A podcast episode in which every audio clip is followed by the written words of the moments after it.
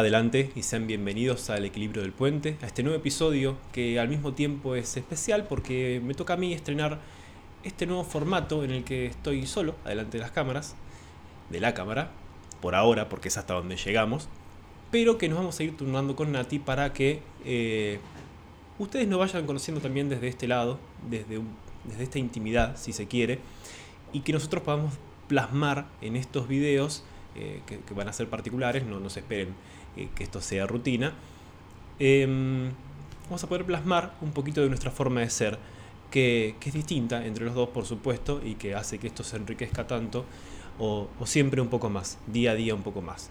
Antes de empezar, ya saben, por algún lado aparecerán las redes sociales. Recuerden que nos pueden encontrar en Instagram como El Equilibrio Del y en Twitter equilibrio-puen.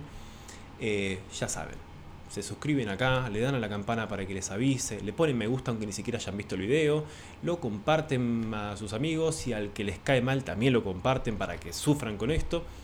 La cuestión es que de a poquito vayamos creciendo. Como esto me tocaba empezarlo a mí y me quedé pensando en qué podía yo acercarles a ustedes, me gustaría hacer este programa un poquito más reflexivo. No se duerman todavía, esperen. Para esto, a este fin, escribí un pequeño relato, muy corto, porque me gustaría hablar del poder del deseo. Entiendas el deseo como eh, esas ansias, ese anhelo por conseguir algo, ¿sí? ya sea material, sea sentimental, no importa. ¿sí? ¿Y qué hacemos cuando llega aquello que tanto deseamos? Y después más adelante replantearnos si lo que deseamos es lo que necesitamos. Pero vamos por partes. Permítanme relatarles este pequeño cuento. Tres amigos se paseaban por una calle medieval de una ciudad perdida en el tiempo y pasa justo por delante de ellos un caballero montado en un espléndido caballo. Entonces uno de ellos comenta a los demás cómo me gustaría tener un caballo semejante para poder ir a buscar a la mujer que tanto me gusta y mostrarme encima de él eh, magnífico y poder conquistarla así. El segundo responde a eso. Bueno, a mí también me gustaría tener un caballo así, pero porque iría enseguida a las carreras y las ganaría todas. Entonces eh, lograría el favor del público, eh, ser admirado. El tercero, que estaba más calladito, que miraba la cosa de reojo, les comenta, a mí también me gustaría tener un caballo, pero resulta que mi madre está grande y enferma, eh, se va siempre al bosque a buscar sus hierbas medicinales, y así con el caballo podría ir muchísimo más rápido y ayudarla a que ella pueda obtener esas hierbas. Bueno, los otros dos lo miraron, pasó el tiempo y quiso la buena fortuna que los tres pudieran conseguir esos caballos. Cuando el primero compra el suyo, enseguida por supuesto se monta en su corcel, va hacia donde se encuentra la mujer que, que la admiraba y ella lo rechaza porque detestaba a la gente que se pavoneaba y que simplemente exhibía lo que tenía. Entonces, nuestro buen amigo se va con la cabeza gacha eh, y con la cabeza llena de dudas. El segundo de nuestros compañeros, así como puede comprar su caballo, elige el más veloz, va a las carreras, pero resulta que no lo sabía manejar, no lo sabía controlar. Así que pierde una tras otra, tras otra, y en vez de ganar el favor del público, lo que consigue es que lo abuchen.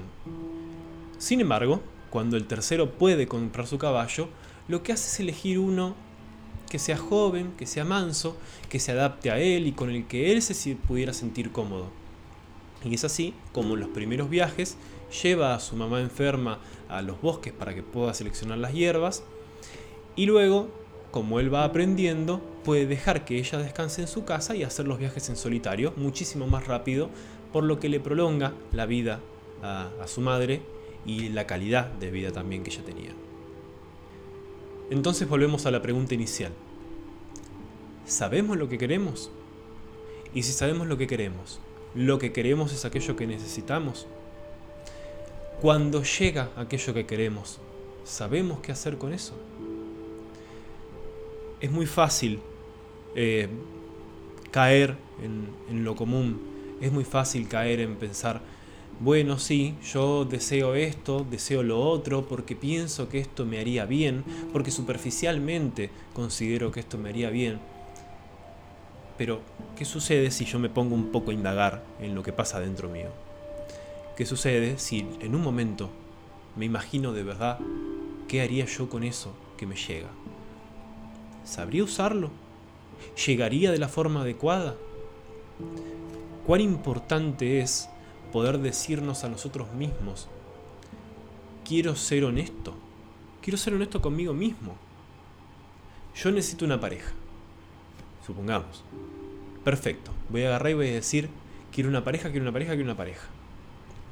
La pareja puede llegar. Ahora, ¿en qué momento hablamos de calidad? ¿En qué momento entendemos, aunque la frase sea muy vieja, que a veces es mejor estar solo que mal acompañado?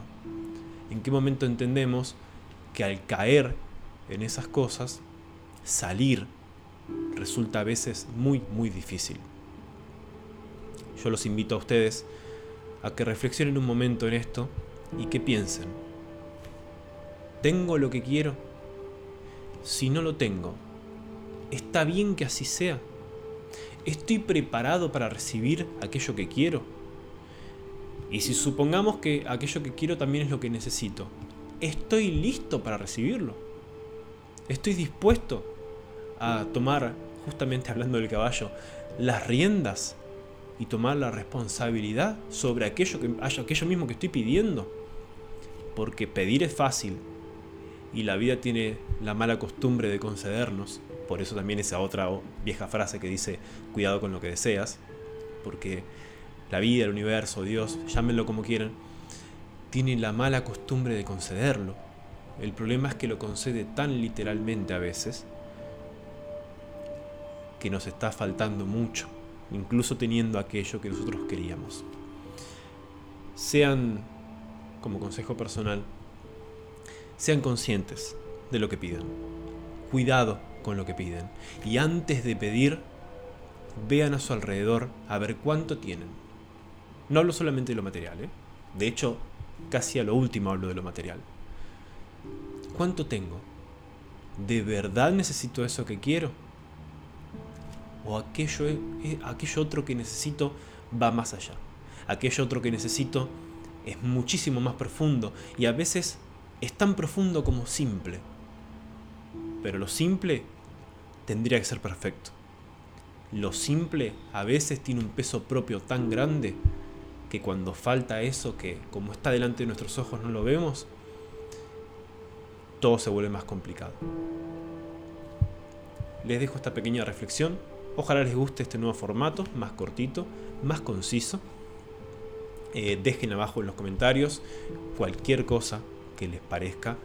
Eh, como les digo siempre, mientras sea con educación, a nosotros nos encanta poder leerlos y poder conocer su opinión, incluso si es negativa, porque así es como crecemos y así como aprendemos, porque recién empezamos con este camino, recién empezamos en esto que, tanto nos gusta hacer, pero que eh, no, es un continuo aprendizaje. ¿sí? Así que les dejo un abrazo muy grande, ojalá lo hayan disfrutado a este pequeño ratito y que comiencen muy, pero muy bien el 2022. Muchas gracias.